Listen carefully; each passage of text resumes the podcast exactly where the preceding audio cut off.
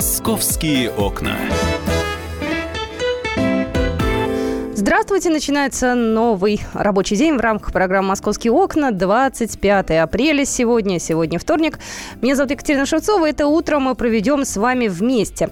Э, ну, самая горячая тема на сегодняшний день – это снос пятиэтажек, это программа реновации. И я предлагаю в ближайшем отрезке эфира поговорить именно об этом. Москва. Город будущего. А, почему я именно эту отбивку предложила поставить? Потому что у нас начинается голосование на портале «Активный гражданин» по вопросам реновации устаревшего пятиэтажного жилищного фонда в Москве. Ну, в общем-то, дело достаточно для москвичей привычное. Голосование на активном гражданине, но в этот раз все будет происходить несколько по-другому. Говорят, что будет использоваться трехуровневая уровневая система верификации. Об этом сообщил глава Департамента информационных технологий столицы Антон Ермолаев. А, был круглый стол. А, круглый стол проходил вчера. И а он э, лично сказал, что предлагает его департамент трехуровневую систему верификации. Во-первых, необходимо, чтобы гражданин нашел свой дом, потом нужно указать свои данные, а потом проголосовать за он или против.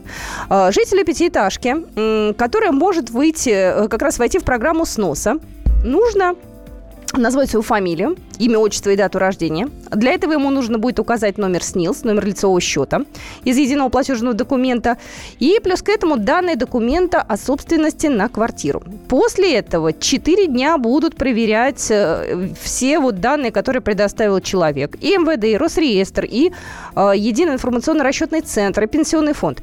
И только после этого, как я понимаю, его мнение будет либо учтено, либо, не, либо отклонено.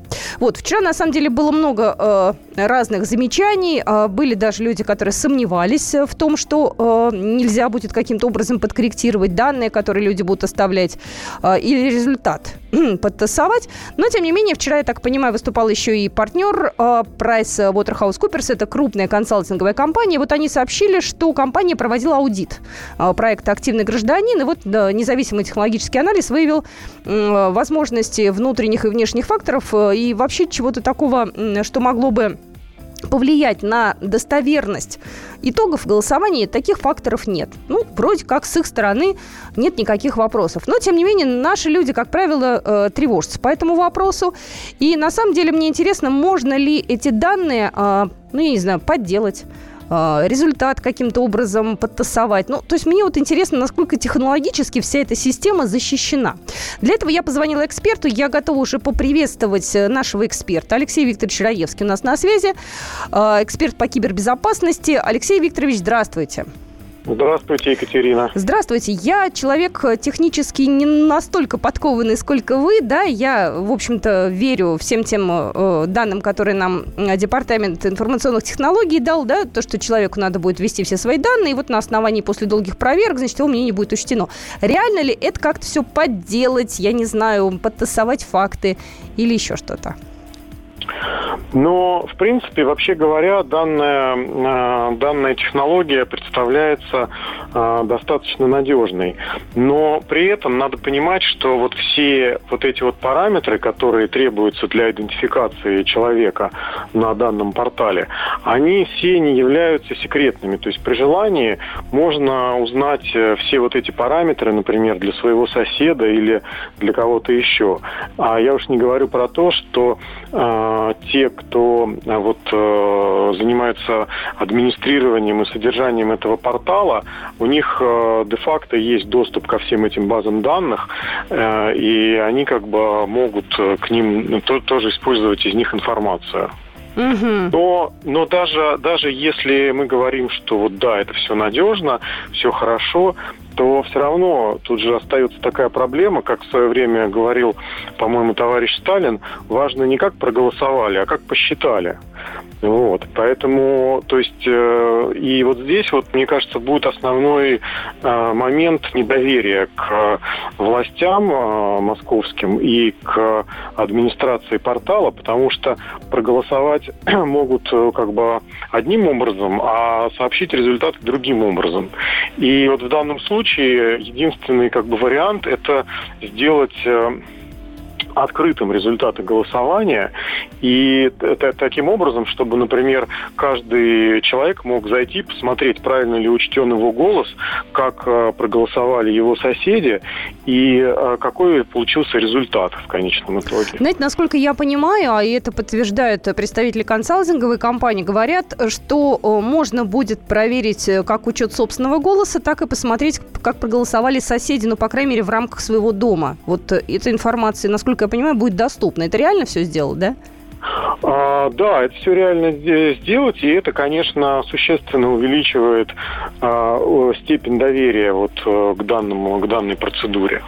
Вот, но все равно, все равно, как бы у нас а, нету такого параметра, а, как, например, в Америке есть номер социального страхования, который знает только вот сам человек свой номер социального страхования. У нас такого параметра нет. У нас при желании можно узнать и СНИЛС, и а, номер там и дату документа правоустанавливающего на квартиру там, или на какую-то другую собственность. Вот. То есть у нас вот э, проблема, как это называется, такой термин кража личности, угу. у нас она присутствует э, в полном как бы масштабе. Потому что э, у нас нету такого вот уникального идентификатора, который был бы известен только вот самому гражданину, и он был гарантированно бы неизвестен другим посторонним лицам. Скажите, пожалуйста, а реально ли все это сделать достаточно оперативно? Потому что, я так понимаю, 10 мая уже должны появиться списки. А, те самые долгожданные списки с домов под снос. Вот. Но я предположу, что мнение жителей надо собрать достаточно быстро. Вот насколько этот процесс может затянуться? Он такой технологически емкий, я бы сказала, достаточно. Ну, вообще, вот э, я бы оценил подготовку э, такой технологии с нуля где-то, ну, наверное, около полугода, там, в районе 4-6 месяцев. А быстрее можно? Я так понимаю, что нету полугода у нас э, сейчас. У нас должны уже в сентябре там точно все быть. Э, и закон э, окончательно принят, и списки готовы. Ну, возможно, какие-то есть уже наработки, то есть этим, может быть, э, можно будет заниматься не с нуля, а как бы уже имея какую-то базу. Вот. Но тут у меня уже, конечно, нет информации, какими технологиями в данный момент располагают вот эти организации, чтобы оценить, успеют ли они так быстро. Но вообще говоря, ну, с точки зрения технологии, эта система не архисложная, конечно, угу. хотя она должна, ну, как хорошо работать, там быть как следует протестировано, то есть там, чтобы не было никаких э, накладок. Потому Спасибо, что обычно всегда, да. когда какую-то технологию угу. запускают, первое время она работает не очень хорошо, и уходит время на ее отладку и доведение до ума. Ну, я надеюсь, что в этот раз э, все будет быстро, потому что, правда, времени у нас нет. Огромное спасибо. Э, я говорю нашему эксперту Алексею Викторовичу Раевский, у нас был только что на связи, эксперт по кибербезопасности. Но я еще раз добавлю, у нас начинается голосование по э, пятиэтажкам. Будет оно проходить на портале «Активный гражданин», поэтому если вы являетесь жителем, собственником пятиэтажки, э, обязательно проголосуйте, выйдите, посмотрите, потому что, ну, я думаю, что у нас люди разные. Есть районы, где все практически массово согласны на переезд и готовы э, к тому, что их дом будет снесен. Есть районы, где э, спорные моменты. Вот. Но еще раз напомню, к 10 мая, я так понимаю, должны быть уже списки опубликованы домов под снос. Ну вот, собственно говоря, с этой темой мы пока не то чтобы разобрались, но некую ясность мы внесли, и через секунду я продолжу знакомить вас с московскими новостями. «Московские окна». Ну, конечно же, самое главное – это погода. Ну, естественно, о погоде мы говорили вчера и говорить будем сегодня. А, в Москве на данный момент плюс 9 уже, кстати, светит солнце. И люди говорят, что э, на солнце очень даже хорошо и даже тепло временами и местами. А, Все, у нас была самая холодная ночь э, с понедельника на вторник. Говорят, что дальше уже будет идти исключительно э, теплая волна на Москву. Вот. Но, тем не менее, обещают нам небольшой ветер. Вот. Говорят, что даже возможны небольшие дожди сегодня и завтра завтра. Ну, а к выходным уже окончательно потеплеет. Будет до 20 градусов, но я думаю, что ближе к выходным мы обязательно поговорим с синоптиками, узнаем, какие э, прогнозы у нас на предстоящие праздники, которые будут достаточно долгими. Ну что же, мы в следующем отрезке эфира э, уже встретимся с нашим экспертом э, Александр Газа, спецкор «Комсомольской правды». Придет, поговорим, почему в московских стрельбовых, э, стрелковых клубах у клиентов не просят ни справки, ничего вообще. «Московские окна».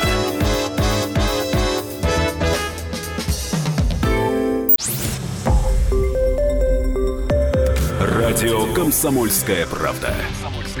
Более сотни городов вещания и многомиллионная аудитория.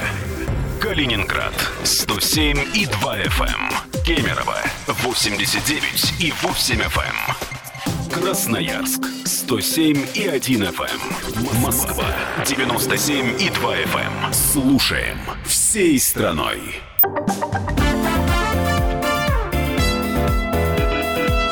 Московские окна. Утро, мы все. Э, э, мы продолжаем эфир. Э, напоминаю, что номер эфирного телефона 8 800 200 ровно 9702. Если есть желание, подключайтесь к нашему разговору. А у нас в студии появился Александр Газа, корреспондент московского отдела, и мы поговорим с вами о стрелковых клубах. Ну, давай мы, наверное, Саша, объясним, почему ты вдруг заинтересовался стрелковыми клубами. Это же не просто так все, не потому, что тебе захотелось туда пойти Слушай, и узнать.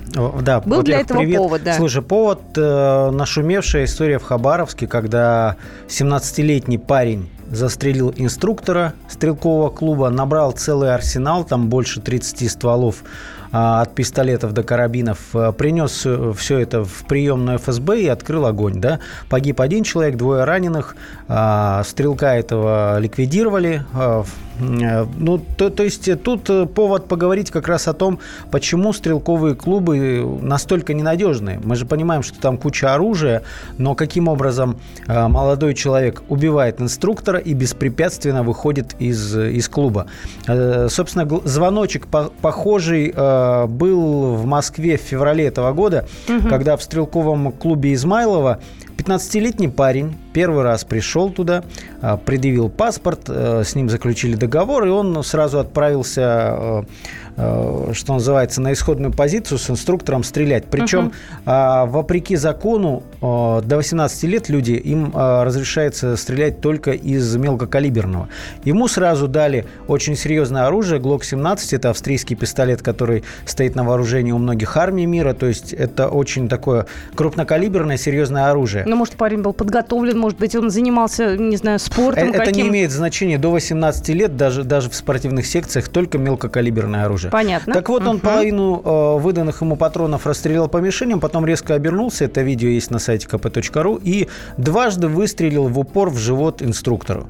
Инструктор э, упал, понятно, корчится от боли, парень спокойно с этим пистолетом покидает э, стрелковый клуб, а, правда, видимо, что-то с психикой было. Там через час его нашли, он бросился под поезд, да, как, какие-то события. Но факт в том, что э, оружие серьезное может попасть в руки людям, а, там, не, не знаю, вот э, многие эксперты говорят, что то, тот же а, Вчера у нас на радио был э, владелец одного из московских клубов стрелковых. Он э, подозревает, что вот в случае с Хабаровском выбрали именно тот клуб, где плохая охрана. Я бы предложил послушать нашего эксперта. Вот мы накануне с ним общались. Это Сергей Дубов, э, эксперт по оружию руководитель да, стрелкового объединения «Сфера Легион». А, вот давайте действительно его услышим. И заодно меня очень интересует, справки вообще проверяют у тех людей, которые приходят или нет? Какого законодательного акта, прямого указывающего на то, что необходимо предоставлять медицинские документы о состоянии здоровья, у нас нету прямого. Единственное, что уставами клубов, да, они прописывают это дело, потому что устав проходит всегда утверждение местных лицензионных органов, надо платить деньги, это платная услуга медицинская, это не бесплатно, конечно, это надо платить деньги, и справки надо обновлять каждые три месяца медицинские. Все, во имя прибыли идет нарушение очень многих законов. А Сергей Дубов у нас был на связи, эксперт по оружию, руководитель стрелкового объединения «Сфера Легион». Знаешь, для меня это вообще какая-то другая планета. Как так? Когда ты садишься за руль, у тебя э, должны быть водительские э, права, да, удостоверения. Для того, чтобы его получить, нужно обязательно справку получить от нарколога, из э, психдиспансера, да. да, то есть нужно показать всячески, что ты имеешь право находиться за рулем, а машина – это источник повышенной опасности. Когда человек приходит в стрелковый клуб, ему дают оружие, из которого он может убить ему не нужно никаких справок представлять. Да, Это как-то ты, для ты, меня ты, удивительно. Ты видишь, как эксперт объясняет, на законодательном уровне ничего нет. Так почему нет клубы, на законодательном уровне? Вот вопрос. Клубы прописывают у себя, что да, мы там обязуемся там спрашивать справки. Но по факту, чтобы не упускать выгоду, да, потому что всегда найдется конкурент, который не будет брать эти, э, э, просить предъявить эти справки, раз уж это не, не, не требует закон, да. А, то есть для людей это тоже какая-то сложность, да. И это надо пойти справку эту сначала к наркологу, потом к, к психиатру, потом там какие-то анализы. То есть вот на круг где-то выходит тысячи три. И каждые три месяца надо эту процедуру опять проходить. То есть люди стараются не заморачиваться, клубы для того, чтобы не, отпуск... не отпугнуть клиентов, э, Э, упрощают правила безопасности. И кроме того, э, штука в том, что по сути вот стрелковые клубы, э, они работают только два дня в неделю, суббота, воскресенье. То есть это когда поток, когда у людей выходные, и они угу. массово едут. А в будни в основном в клубах как бы полный штиль, то есть кассы нету.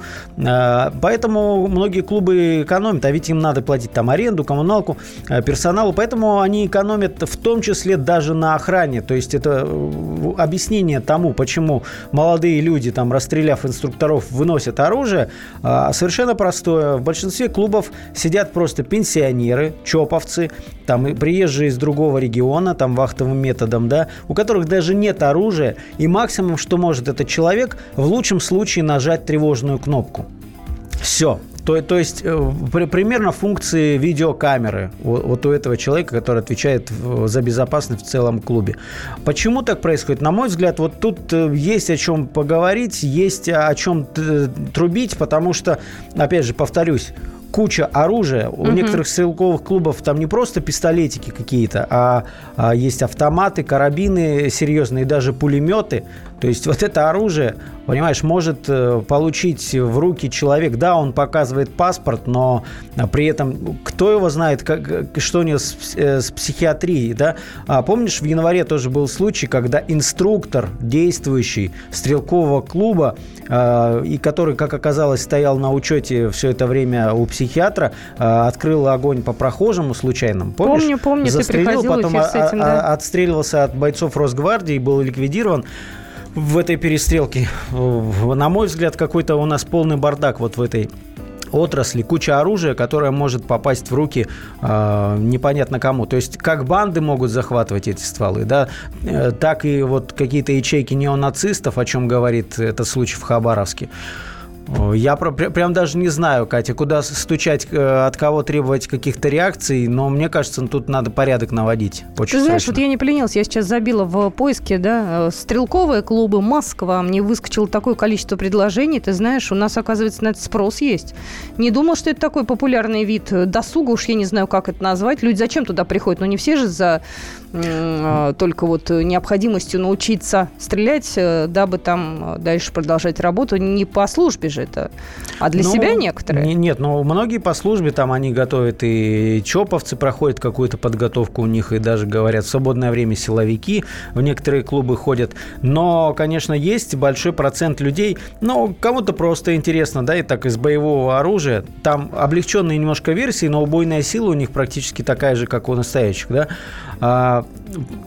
кому-то интересно пострелять, кто-то втягивается, кто-то начинает с компьютерных игр, да, вот та, там он э, виртуаль, из виртуального оружия стрелял, а тут можно попробовать из настоящего. Слушай, я, знаешь, опять же, человек в этом плане не очень подкованный, но тем не менее на меня произвел впечатление Арсенал, который предлагает один из э, стрелковых клубов, автомат Калашникова, ну это понятно, разных разновидностей, ручной пулемет Калашникова. Да. А, так, а, значит, ручной пулемет Дегтярева, пулемет Максим пистолет, Я даже карабин. знаю, какой ты клуб смотришь, но не будем называть его название. Ну, это, в общем-то, не столь важно, просто их тут так много различных видов оружия, тут их, наверное, штук 20, если я вот правильно посчитал, даже побольше, да, наверное, гораздо будет. больше. Там, И цена не пистолет... очень большая, там 1800 э, за 30 выстрелов по выходным и праздникам, в будни подешевле получается. Да, и причем есть такая, знаешь, э, с одной стороны, это удобно, сервис, да, есть система сертификатов, то есть люди просто покупают для каких-то своих знакомых вот этот сертификат, дарят ему, вот, товарищ, э, дарим тебе подарок, визит в клуб. Но при этом этот товарищ, он в лучшем случае там покажет один раз свой паспорт или водительское удостоверение. Кто он вообще? Откуда? Ты это, знаешь, вот я посмотрела загадка. сейчас, а, опять же, в этом клубе, я не буду называть его название, это не важно. А, посмотрела сейчас а, обучение граждан к обращению с оружием. Что, ну, ну здесь напишут, чему научат, итоговая аттестация, первичное обучение. Значит, при себе необходимо иметь паспорт, медицинскую документацию, две фотографии. Договор на обучение, заявление, проверку э, знаний, Некоторые правил. клубы это соблюдают. Да. Это, это на самом деле так. Кто серьезно относится к своей репутации и не хочет иметь никаких проблем там с, с какими-то шизнутыми клиентами. Но большинство, повторюсь, а, при том, что они там не готовы упускать эти э, там несколько тысяч рублей да, с каждого посетителя, они закрывают просто на это глаза. Ты знаешь, я пытаюсь понять, кто бы мог за это дело взяться. Ну, наверное, здесь э, наши депутаты Ну, Московской городской лицензированием думы. занимается Росгвардия, то есть вот по оружию. Может быть, от них должна идти инициатива, потому что потом с последствиями они и борются. Ну, давай мы с тобой будем за этим следить. В любом случае, э, ты уже об этом сказал в нашем эфире. Я надеюсь, нас слушают и депутаты. Ну, мало ли кто-то, может быть, станет действительно этой темой заниматься. Мы всегда открыты для общения. Спасибо большое. Александр Газа у нас э, был в студии, а буквально через пару минут уже у меня в студии появится уже э, другой человек. Павел Клоков, тоже корреспондент московского отдела. Мы сегодня поговорим о том, что будет со Щелковским автовокзалом и еще кое-что. Московские окна.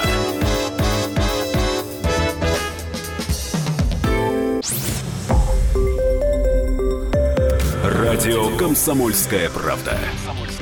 Более сотни городов вещания и многомиллионная аудитория. Керчь 103 и 6 FM. Севастополь 107 и 7 FM. Симферополь 107 и 8 FM. Москва 97 и 2 FM. Слушаем всей страной.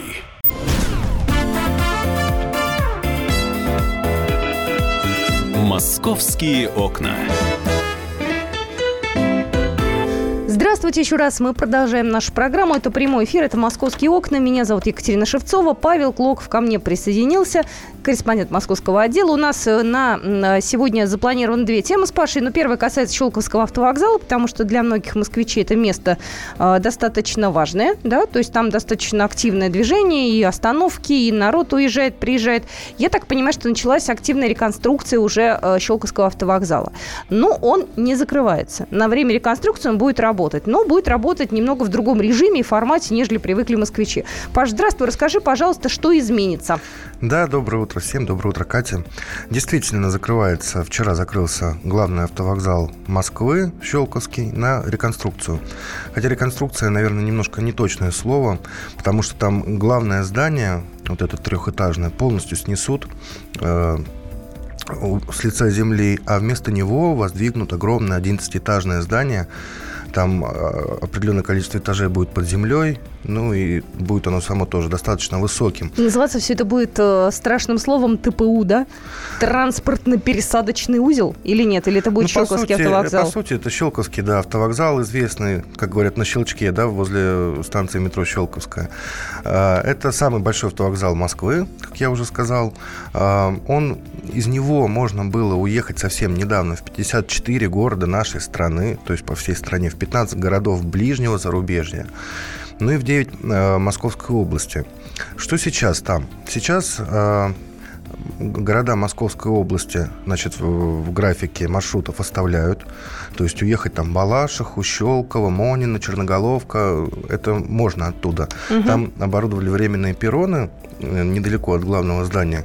То есть если человек не знает, что идет реконструкция, он туда приедет, по табличкам информационным обязательно найдет и кассы, и эти перроны, там под эстакадой они находятся. То есть все работает, просто несколько перенесено это географически. Ну, вы найдете. Да, несколько перенесено, и часть, э, добрая часть, я бы сказал, маршрутов э, раскидана по другим автовокзалам столицы, по другим автостанциям. Скажи, пожалуйста, надолго ли этот э, процесс реконструкции? Ну, это фактически э, постройка нового здания. Я посмотрела, 11 этажей, там и кино будет, и кафе, и кинозал, и кинозал какие-то, и для э, тех, кто уезжает, достаточно комфортный зал ожидания. То есть это Да. совершенно другая история. По плану это э, строительство закончится в конце 2018 года, то есть довольно быстро это все сделают, через полтора года, скажем так. А, да, действительно, там будет и кафе, и магазины, и кинотеатр, и, и магазины детских игрушек, и большой супермаркет с едой. То есть перед тем, как отправиться в дорогу, можно будет закупиться, да, как в аэропортах у нас есть. Современные лифты там будут для малоподвижных граждан. Автостоянку оборудуют на почти тысячу мест. То есть это будет современный Нормальный автовокзал, отвечающий всем современным требованиям. А главный вопрос, э, когда его откроют? На сколько лет э, вся эта стройка? В конце 2018 года. В конце 2018 года, то есть, ну, в принципе, полтора года осталось. Дай бог, чтобы успели. Да, да. Ну и напомним, Щелковского автовокзала автобусы уходили по пяти крупным направлениям. Это Западная, Минск, Кишинев, Восточная набережная, Челны, угу. а, Юго-Восточная – это Волгоград, Тамбов, Северная, Санкт-Петербург, например, ну и Южная, Краснодар, Ростов-на-Дону. А, ну, все эти маршруты, они сейчас уходят с других автовокзалов узнать с каких именно, можно на сайте Щелковского автовокзала. Там же размещена, размещен телефон горячей линии, оператор все объяснит.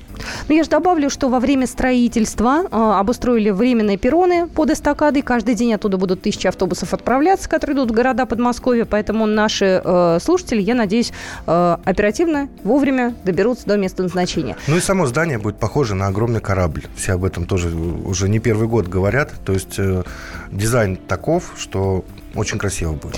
Главное, чтобы вовремя. Главное, чтобы не было пробок, и люди э, вот этот вот период строительства пережили без каких-либо потерь и, естественно, нервов. Мы сейчас перейдем еще к одной теме. Она тоже будет касаться движения дорожного, но в несколько другом формате. «Московские окна». Любопытная новость э, пришла сегодня. Я смотрю, она у нас достаточно активно обсуждается на нашем сайте kp.ru и заметка твоя же, да, Паш, э, тоже есть. Лихачи отправят гонять в Новую Москву. Скажи, пожалуйста, кого, куда и за что? Ну, отправят, отправят при том условии, если найдутся инвесторы. А, смысл в том, что значит, руководитель Департамента развития новых территорий Владимир Житкин недавно заявил, что в принципе власть готова предоставить площадку для гонщиков, да, которые которые зовутся у нас стритрейсерами, которые любят погонять, любят скорость, предоставить эту площадку в Новой Москве, но только за счет инвесторов. Вы знаете, мы э, для того, чтобы с этим вопросом разобраться, позвонили Андрею Вадимовичу Барковскому, руководителю пресс-службы Департамента развития новых технологий города Москвы. Андрей Вадимович, здравствуйте. Павел, Екатерина, добрый день. Добрый день, дорогие радиослушатели. Радио «Комсомольская правда». Добрый день, ура. Добрый день, добрый день. А, мы, мы, мы, знаете, за стритрейсеров, ну не то чтобы переживаем, но мы понимаем, что им хочется погонять. И поэтому они, естественно, устраивают вот этот беспредел на московских улицах. Я так понимаю, что вы э, со своей стороны предложили им территорию Новой Москвы, да? Они должны искать инвесторы или вы им поможете в том, чтобы оборудовать площадку, где они смогут погонять? Я думаю, что э, э, многие из нас за рулем э, э, путешествуют и по России, и в Москве, ездят и сталкиваются м, с лихачами на дорогах. Ну, видно, что у людей просто адреналин куда-то, значит, в уши, там, в ноздри везде бьет, и им надо скорость свою показать, своих э, коней, э, значит, загнать да нельзя. И, конечно, они э, как бы и раздражают, и мешают, и самое главное, они не берегут ни себя, ни э, сторонних участников дорожного движения. И, конечно, было бы логично их э, как-то сконцентрировать в одном месте, чтобы они могли там гонять, свой адреналин там выплескивать. И э, ГИБДД, Москвы, федеральная, э, и э, общество автолюбителей, общественные организации всевозможные. Уже не раз говорили на эту тему, что надо создать, ну, некий там, там, полигон его можно назвать, там, автодром, как угодно. Андрей Вадимович, я вклинюсь на секунду, у нас просто ага. не очень много времени. В Москве одно время предлагали оборудовать такое место в районе Нагатинского затона, но местные жители встали просто стеной и сказали, нет, нам здесь не нужны гонщики, потому что это шум по ночам, это большие компании, и от этой идеи отказались. Вот чем Екатерин, новая Москва я хороша? Их понимаю, да? Я их понимаю прекрасно, я бы был э, сам в первых рядах противников, если бы у меня под домом бы гоняли с утра до ночи стритрейсеры.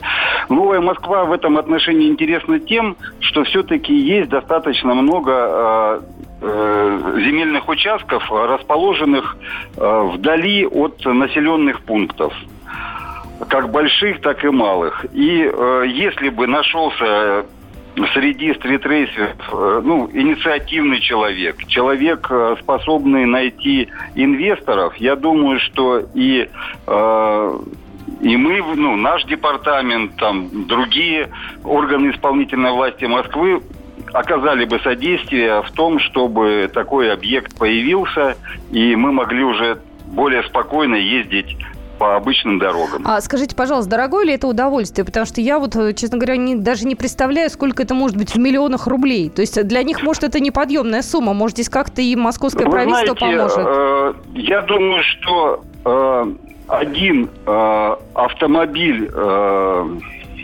на которых разъезжают наши мажоры, стоит э, ну, примерно процентов 30 от того, сколько нужно вложить э, в организацию и оборудование такого объекта.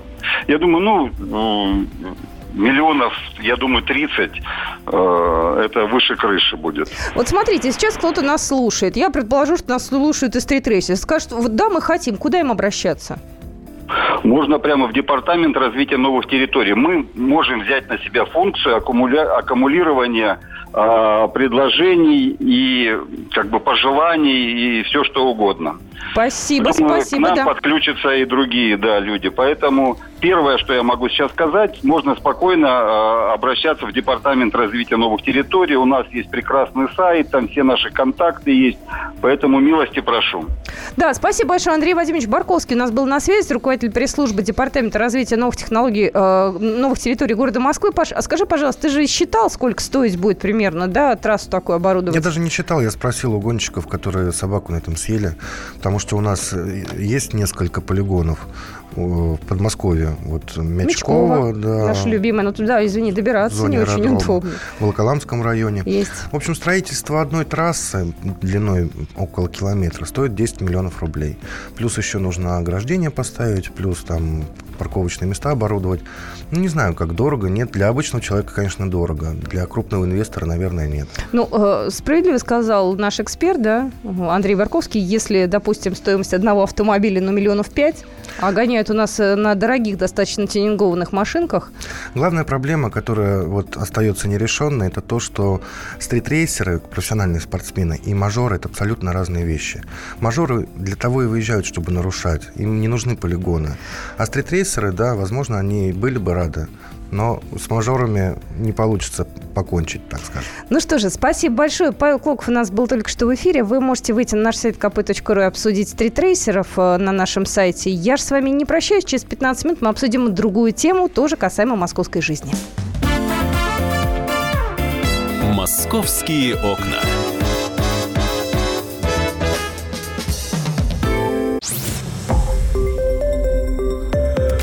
Радио Комсомольская правда". Более сотни городов вещания и многомиллионная аудитория. Хабаровск 88 и 3 FM. Челябинск 95 и 3 FM. Барнаул 106 и 8 FM. Москва 97 и 2 FM. Слушаем всей страной.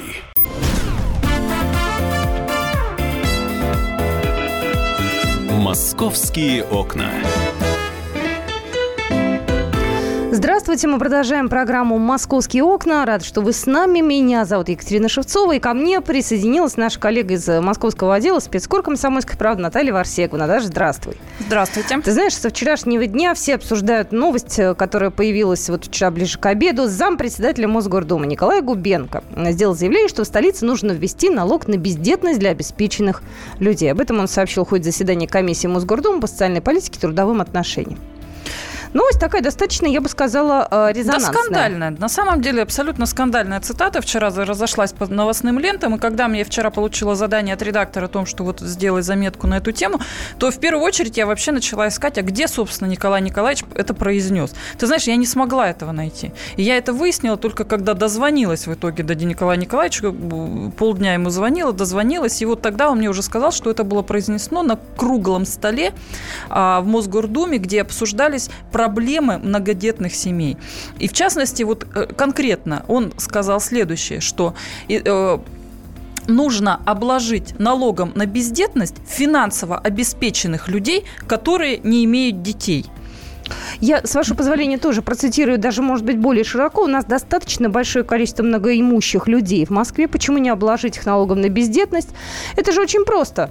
Обложить налогом на бездетность. Вот вам реализация национальной идеи. Сохранение, сбережение, умножение нации. Пусть это будут копейки, но эти копейки направлены на маловозрастных членов семьи, на потребности многодетных семей. Я вот, ты знаешь, поняла это так. Э, давайте мы будем брать налог с состоятельных людей, но бездетных, для того, чтобы распределить эти деньги между многодетными. Вот, э, извини, вот я вот это увидела. Это правильный ход мысли или нет? А может быть, мы послушаем то, что Николай Николаевич нам сказал по этому поводу, а потом, а, а, а потом обсудим это все. Потому что на самом деле э, очень неоднозначная цитата, и даже когда мы с ним поговорили по телефону вчера, то я, у меня такое же двоякое мнение осталось.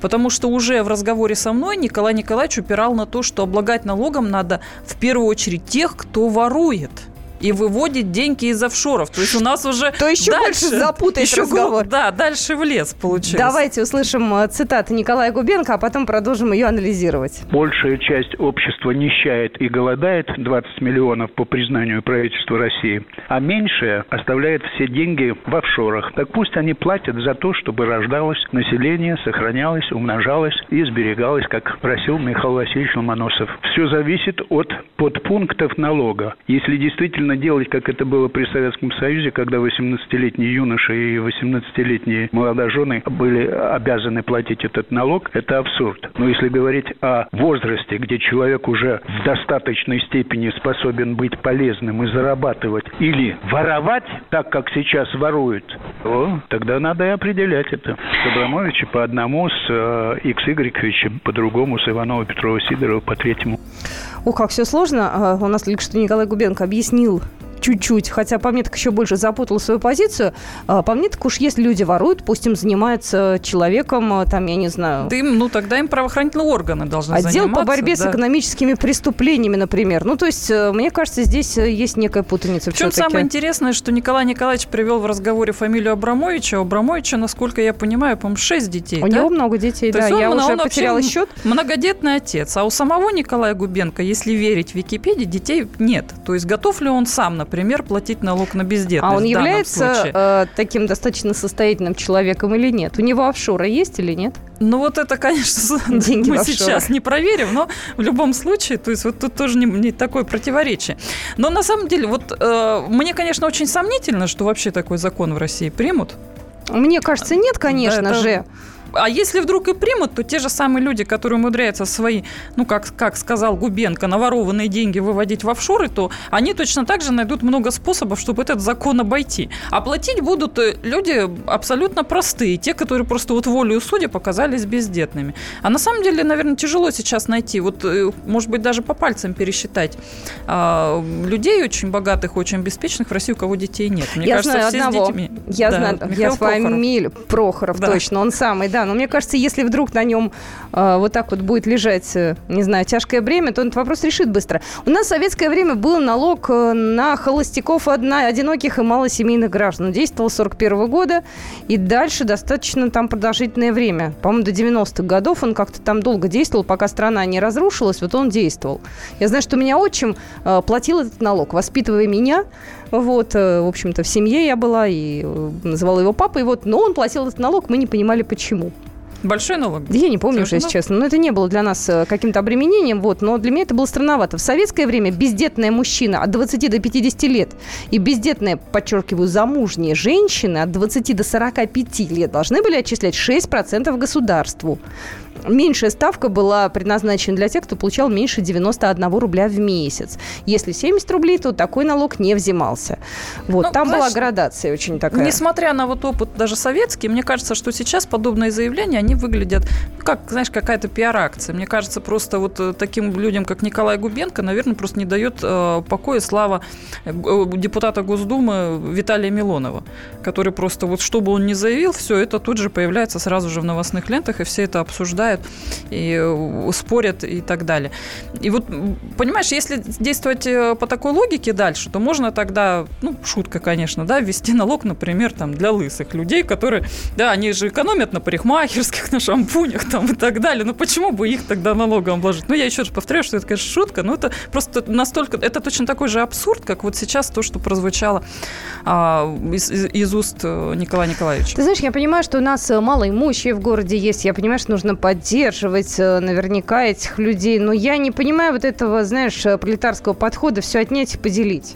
Я не понимаю, правда. Я за то, чтобы поддерживать многодетных определенными льготами и так далее. Но я категорически против того, чтобы забирать эти деньги у людей состоятельных. Люди зарабатывают не для того, чтобы потом торжественно между всеми делить. Это их личный заработок. Если он заработан легальным путем и нет вопросов у закона, то почему он должен ими распоряжаться так, как хочет государство? Мне кажется, это бред, конечно.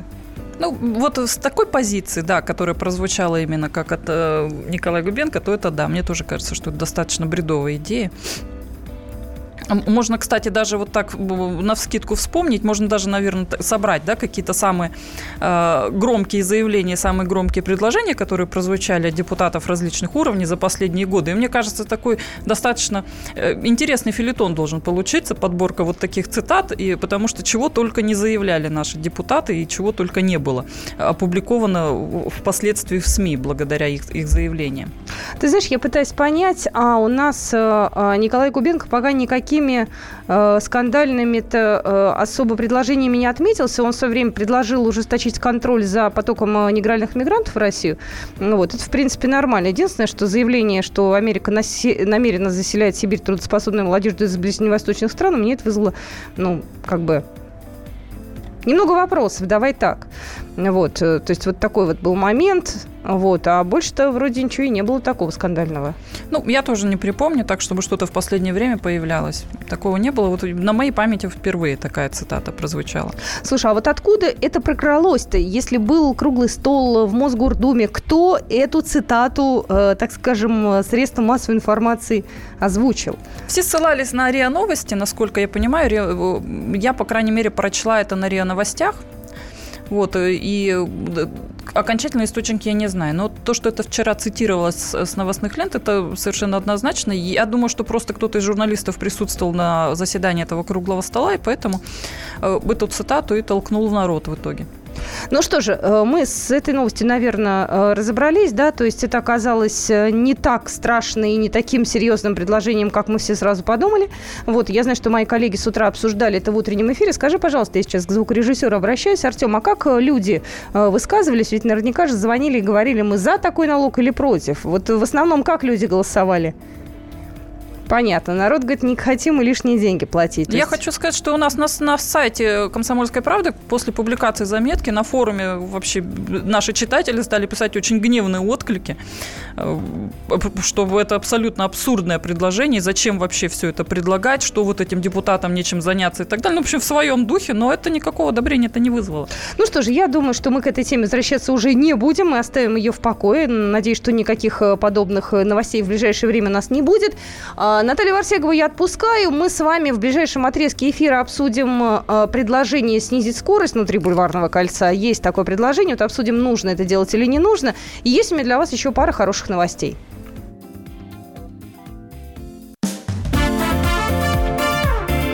Московские окна.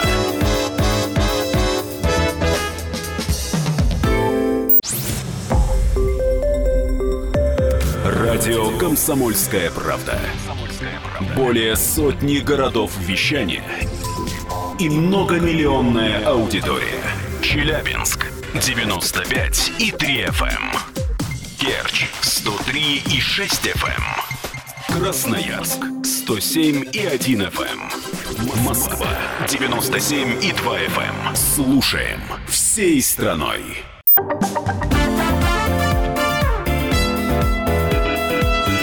Московские окна. Здравствуйте, мы продолжаем «Московские окна». Меня зовут Екатерина Шевцова. У меня в руках свежая газета «Комсомольская правда». Очень рекомендую вам ее почитать, потому что сегодня вышло большое интервью с первым руководителем департамента капремонта столицы. Алексей Беляев у нас был в студии. Мы поговорили о том, как будет проходить второй этап реконструкции центра Москвы а, под названием «Моя улица». Ну, это, на самом деле, история для москвичей достаточно непростая, потому что, да, с одной стороны, готовы к тому, чтобы а, получить э, широкие тротуары, Э, хорошие сливы, чтобы у нас все было в порядке в городе, но тем не менее нам придется с вами постоять в пробках, потому что это процесс не быстрый. В апреле начался процесс реконструкции и закончится он к Дню города. Поэтому все лето с вами мы будем стоять в пробках. Поэтому несколько издевательски, но я в кавычках, конечно, говорю, выглядит предложение снизить скорость внутри Бульварного кольца в Москве до 50 км в час. Ну, потому что по факту там сейчас проехать можно, ну, километров 30 это максимум. Там, на самом деле, сейчас очень а, сложное движение. Пытаются люди объехать пробки, объехать Садовое кольцо, поэтому, в общем-то, все непросто. Но, тем не менее, вопрос это а, не, думаю, ближайшего времени, наверное, о следующем году уже идет речь. Я, с вашего позволения, процитирую. Скорость движения автомобилей в центре Москвы и в пределах Бульварного кольца планируется ограничить до 50 км в час. И что самое важное, столичные власти перед введением ограничения будут спрашивать мнение москвичей. Об этом говорит Центр организации дорожного движения. Они сказали, что вопрос находится на стадии проработки. Решение по нему еще не принято, сроки пока не определены. И, естественно, москвичей тоже будут спрашивать.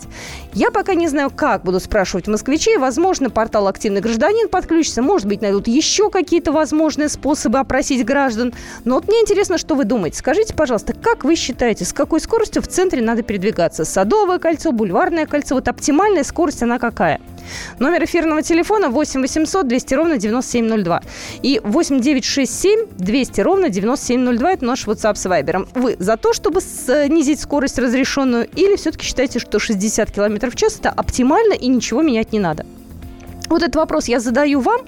И уже готов поприветствовать нашего эксперта Сергея Степановича Слонина. У нас на связи автоэксперт. Сергей Степанович, здравствуйте. Здравствуйте. Здравствуйте. Ну, Москва плавно идет э, в сторону, наверное, большинства европейских стран. Там в центре особо не погоняешь. Там нет, конечно, никаких 60 километров. Во многих э, городах даже 40. Вот Москва идет таким же европейским путем. Москва постоянно сбивается с курса, и непонятно, какие у нее есть основания для того, чтобы столь заносчиво полагать себя европейской страной. Все-таки мы должны быть сориентированы на тех, кто нам близок по духу, по ментальности и по взаимоотношению власти с населением. То есть на Пхеньян, на Улан-Батор, на Магадишу. В Магадишу скорость э, на самом деле серьезного предела не имеет. В Улан-Баторе можно ехать 60, в скобочках 80, а в Пхеньяне нужно маршировать со скоростью не больше 4 км в час. Ну, в Пхеньяне машин, наверное, нет такого количества, как есть у нас.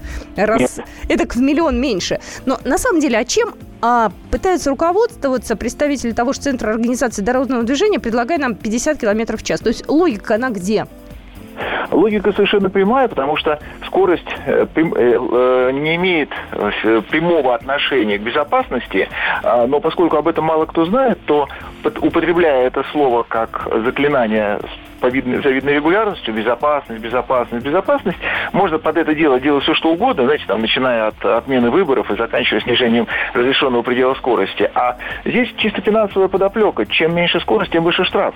Можно оштрафовать большее количество людей, как известно, одна из заповедей власти – управлять виноматами людьми проще, и когда у тебя все виноваты, соответственно, вот они, все в списке оштрафованных, они должны заплатить, а для бюджета, который построен не по принципу экономики, а по принципу вздыма взиманием мзды, это совершенно логично. Чем больше людей просто так отдадут деньги, тем меньше нужно устраивать инвестиционную привлекательность этого города. Ну, я, знаете, пытаюсь все-таки понять, мне это будет удобно или нет, потому что мне говорят, что 50 километров – это максимальная пропускная способность полосы. Если выше, то пропускная способность падает, пробок, соответственно, становится больше, и на 60 километрах…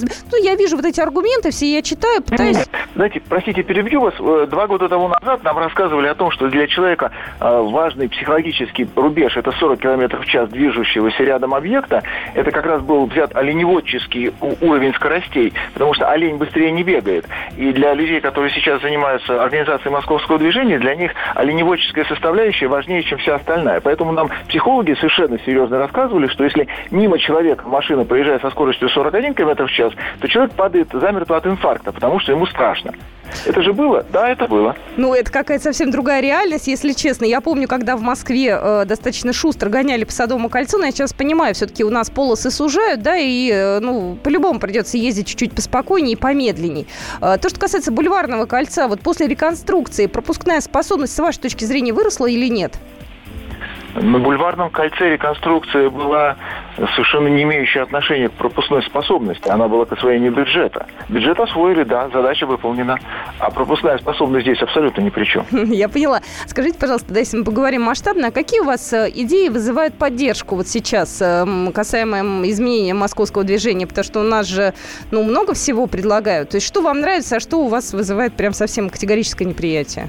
Знаете, вы так ставите вопрос, как будто что-то в обязательном порядке должно вызывать поддержку. Нет, знаете, поддержку из того, что делает Алексутов и Собянин, у меня не вызывает ничто, потому что уничтожение класса автомобилистов, несмотря на всю их полную покорность, меня совершенно ни в каком аспекте не радует. А попытка столкнуть лбами э, сформированные искусственно социальные группы людей, когда э, бабушки в автобусе должны ненавидеть мотоциклистов, автомобилисты должны бороться с велосипедистами, велосипедисты должны ненавидеть пешеходов, пешеходов, и все вместе они не должны ненавидеть людей за рулем, это искусственное нагнетание ситуации в городе, когда на вот этом э, градусе ненависти можно нивелировать и решать свои вопросы. Ставить, например, шлагбаумы во дворах, объясняя, что туда наконец-то враг не прорвется, сужать полосы для того, чтобы можно было не пустить кого-то, кто тебе не нравится, или отобрать у нас с вами часть города под выделенки, мотивируя это тем, что бабушки в автобусе нужнее, чем мне на моей машине. Это искусственная ситуация нагнетания, которая, ко всему прочему, имеет еще обязательно составляющую алиби. Нам говорят, ну посмотрите, пешеходный же транспорт у нас развит, вы же можете по этим циклопическим пространствам, диким, совершенно напоминающим тундру, гулять по Москве, в том числе и вдоль Садового кольца, наслаждаясь свежим воздухом. У вас же есть велосипедный транспорт, есть даже каршеринг. И посмотрите, наш великий московский монорельс, это тоже транспорт, а еще скоро будет речной, мы байдарки туда спустим. И у нас есть МЦК. А МЦК знаменита тем, что в первый день она попала в книгу книгу рекордов Гиннесса, потому что на МЦК с восторгом начали ездить абсолютно все люди, живущие в нашей стране, э, то есть 141 миллион. На второй день вся галактика, а на третий день все остальные галактики тоже присоединились.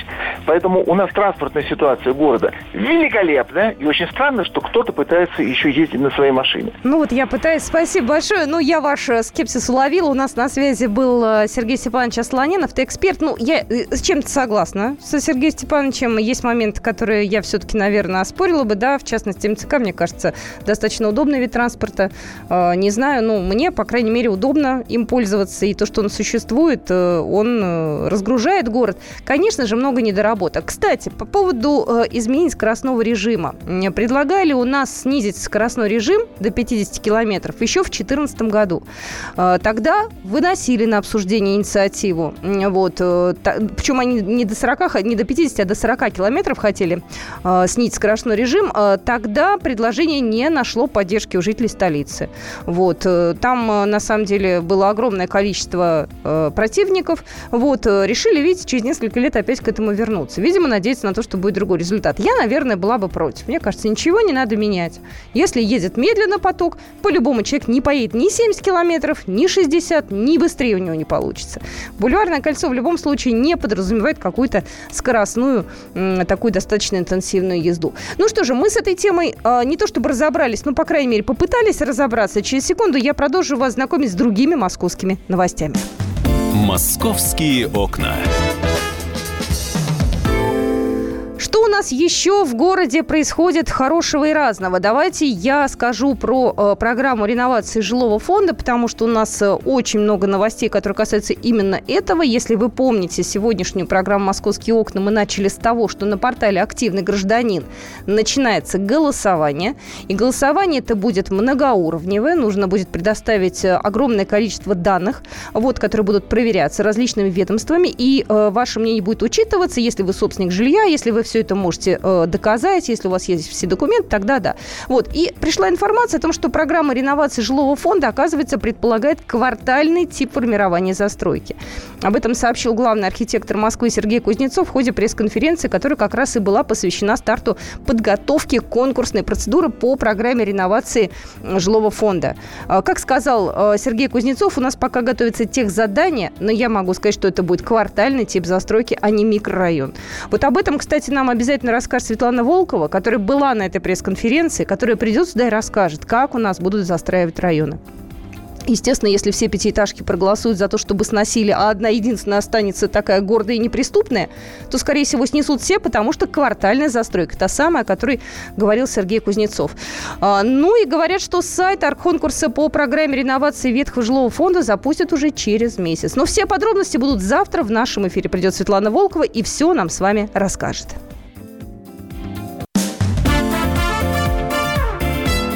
«Московские окна».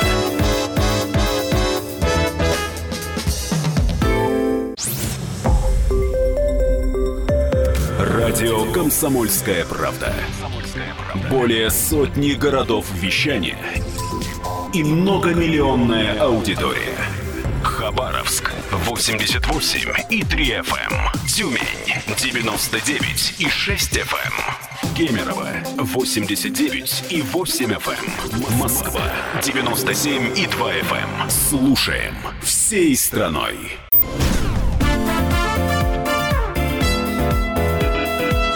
Московские окна. Здравствуйте, мы продолжаем нашу программу «Половина первого в Москве». И мне очень понравилась новость, которую я сегодня увидела. Московский зоопарк запускает акцию «Бодрое утро» с 1 мая. А, я-то планировала как раз в майские праздники зоопарк посетить. Я э, очень жду первых теплых дней, потому что мне кажется, что май это самое такое время оптимальное для того, чтобы пойти погулять по зоопарку с удовольствием. Вот, хотя, в общем-то, там в любое время года приятно, интересно. Вот. Но о том, что значит эта акция, я узнаю прямо сейчас у Ольги Вайншток, э, пресс-секретаря Московского зоопарка. Ольга, здравствуйте. Здравствуйте. Что значит бодрое утро? Я туда должна прийти сделать зарядку или это что-то другое? Нет, ну, зарядку, наверное, тоже можно немножко сделать, но вообще мы а, а, обращаемся к, а, к жаворонкам, наверное, к людям, которые а, рано встают, люди, которые оказались очень рано в Москве. Мы, наверное, будем самым ранним открывающимся а, учреждением города Москвы. Я вот не знаю, мы открываться будем в 7.30 утра. Ольга, извините, я вот когда это прочитала, я подумала, а ваши сотрудники готовы так рано приходить на работу? Не было ли у вас такой волны возмущения? Сказали, знаете что? Не пойдем. Дело в том, что зоологи, они все равно, э, для зоологов это не изменит ничего. Дело в том, что э, в 7.30 утра мы откроем только территорию. Ну, знаете, мы откроем замочек на наших воротах э, и впустим людей. А все-таки закрытые павильоны, то есть там, где находятся животные, и зоологи будут приходить так же, как они приходили. Они, кстати, приходят, между прочим, за час до открытия зоопарка. Угу. А в чем, а в чем интерес вот раннего открытия? Ну, то, что я приду и успею там припарковаться где-нибудь, э, место найти, это я понимаю. А в чем для меня еще есть привлекательность? А, я э, думаю, я даже уверена, что очень многие оценят а, привлекательность именно активности животных а, ранней утренней. А, вы знаете, а, утром животные действительно очень активны. А, по-настоящему можно увидеть, например, играющих манулов. Люди, которые приходят в зоопарк, знают, что манула вообще очень сложно застать. Вот это а, животное, которое долгие годы для, было у нас прямо на воротах, а встретить его можно было разве что на воротах, потому что очень-очень сложное животное, которое не слишком-то общительно. А вот а, если кто-то придет рано утром, наверняка встретит. А, утренний пруд – это вообще ни с чем не сравнимое удовольствие. Это вот посмотреть на всех птиц, посмотреть на самых ярких и представителей нашего пруда – это розовые фламинго, которые утром тоже невероятно активны. Посмотреть на всех кошачьих, которые тоже утром очень активны. А, это такое, знаете, а, особое удовольствие, а, которое прям вот, знаете, прийти до работы и насладиться природой по-настоящему. Еще и выпить чашечку кофе. Мы специально заведем кофейную стойку, чтобы люди могли бодрячком прогуляться, выпить кофе и посмотреть на всех наших животных. Но это еще не все. Мы решили, что поскольку многие могут, наверное, воспользоваться этой акцией, знаете ли, ну вот перед работой, реально, прийти перед работой где-то и погулять, а то мы решили, что и стоимость билетов будет ниже, чем в обычное время. И с 7.30 до 8.30 а, билет будет стоить 300 рублей. А в ну, обычные ну, дни он сколько стоит 500, в обычное время? 500, 500 рублей он стоит. 500 рублей. И для детей, да. соответственно, он стоит дешевле. Нет, для детей он вообще бесплатный. Дети у нас, э, дети у нас бесплатно, до 18 лет бесплатно, студенты бесплатно, пенсионеры бесплатно.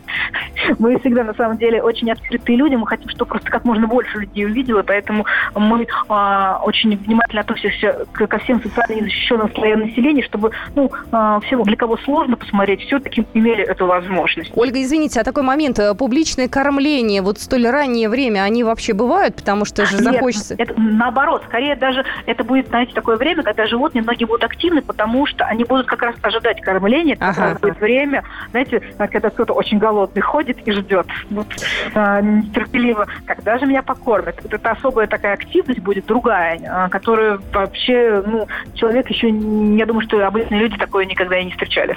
Здорово, мне очень нравится эта идея. Огромное спасибо. Ольга Вайншток у нас была только что на связи. Московский зоопарк, наверное, раньше всех зоопарков мира теперь начинает работать в половине восьмого. Это все, я так понимаю, на весенний-летний период запланировано. Так что, если хотите посмотреть на некоторых животных, которые просыпаются рано, то милости просим. Но э, хорошая ли будет погода для того, чтобы запланировать э, поход в тот же зоопарк в эти выходные? Э, вот об этом мы поговорим буквально через э, минуту, даже меньше, с нашим экспертом. Э, узнаем, какие у нас э, э, обещают дни, теплые или, может быть, еще будут прохладные. Э, я же, с вашего позволения, отвлекусь буквально на секунду. Э, пришла новость о том, что военный парад 9 мая будет транслироваться на всех праздничных площадках Москвы. Вот, это важная информация. Естественно, центром будет э, Красная площадь, там пройдет самый большой парад, э, в общем-то, в 10 часов, как обычно, 10 тысяч военнослужащих, э, 100 тысяч единиц военной техники. Ну и прямо- прямая трансляция, она будет идти на всех э, площадках. Вот и празднование будет на двух площадках э, в парке Останкино и на площади перед главным входом, где будет выступать ансамбль имени Александрова. Ну и традиционно, естественно, концерт э, будет на Поклонной горе в час дня. Ну, ближе к праздникам вам обязательно расскажем о том, какие площадки, как можно будет куда пойти посмотреть, потому что, ну, 9 мая – это отдельный большой праздник, да, к нему город готовится по-особенному, поэтому обязательно с привлечением Виктора Николаевича Баранца поговорим и о параде, и о празднике. Погода. Ну, какая погода нас с вами ждет? Давайте а, поговорим об этом. А, У нас на связи Анатолий Васильевич Цыганков, замдиректора инсталляционного центра Росгидрометцентра. Анатолий Васильевич, здравствуйте.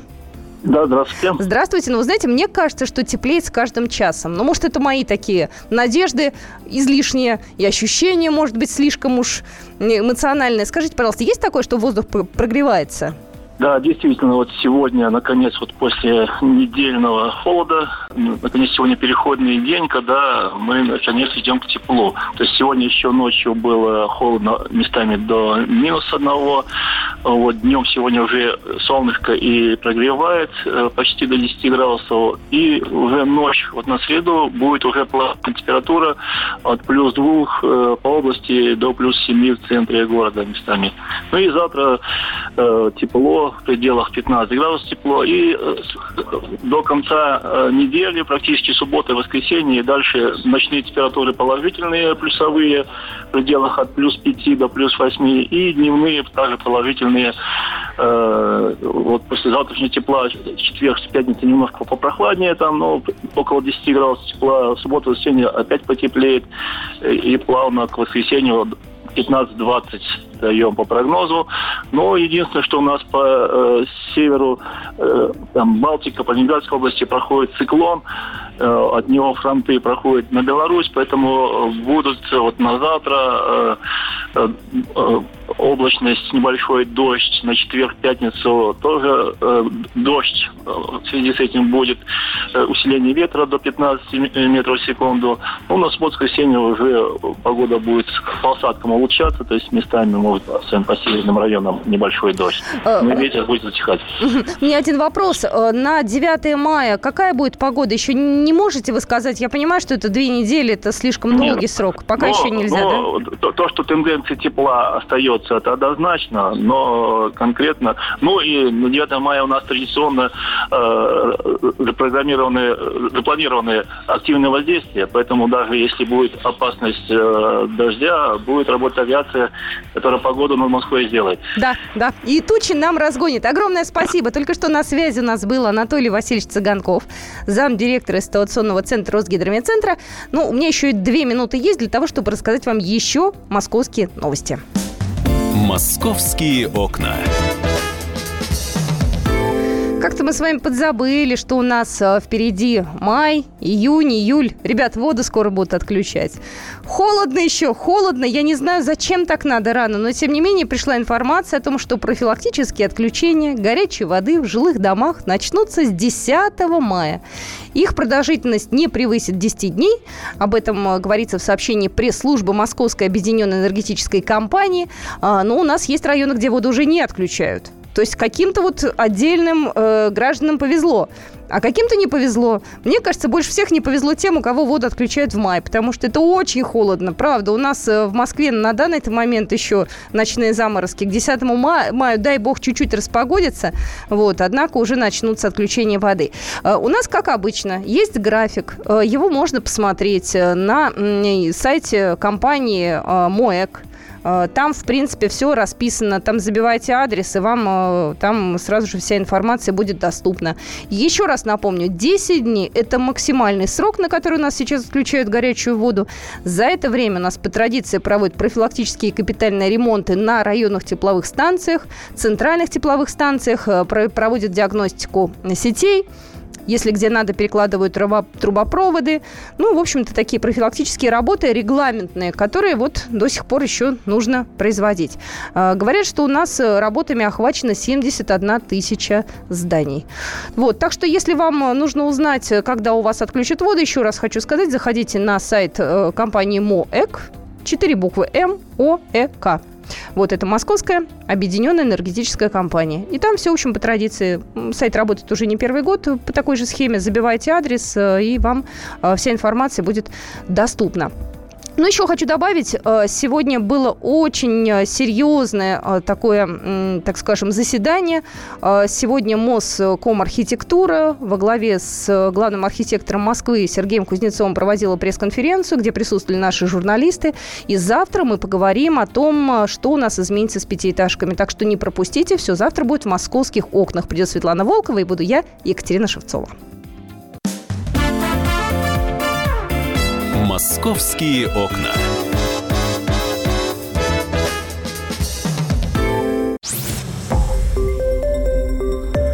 Радио «Комсомольская правда». Более сотни городов вещания и многомиллионная аудитория. Ставрополь 105 и 7 FM. Эм. Севастополь 107 и 7 FM. Эм. Калининград 107 и 2 FM. Эм. Москва 97 и 2 FM. Слушаем всей страной.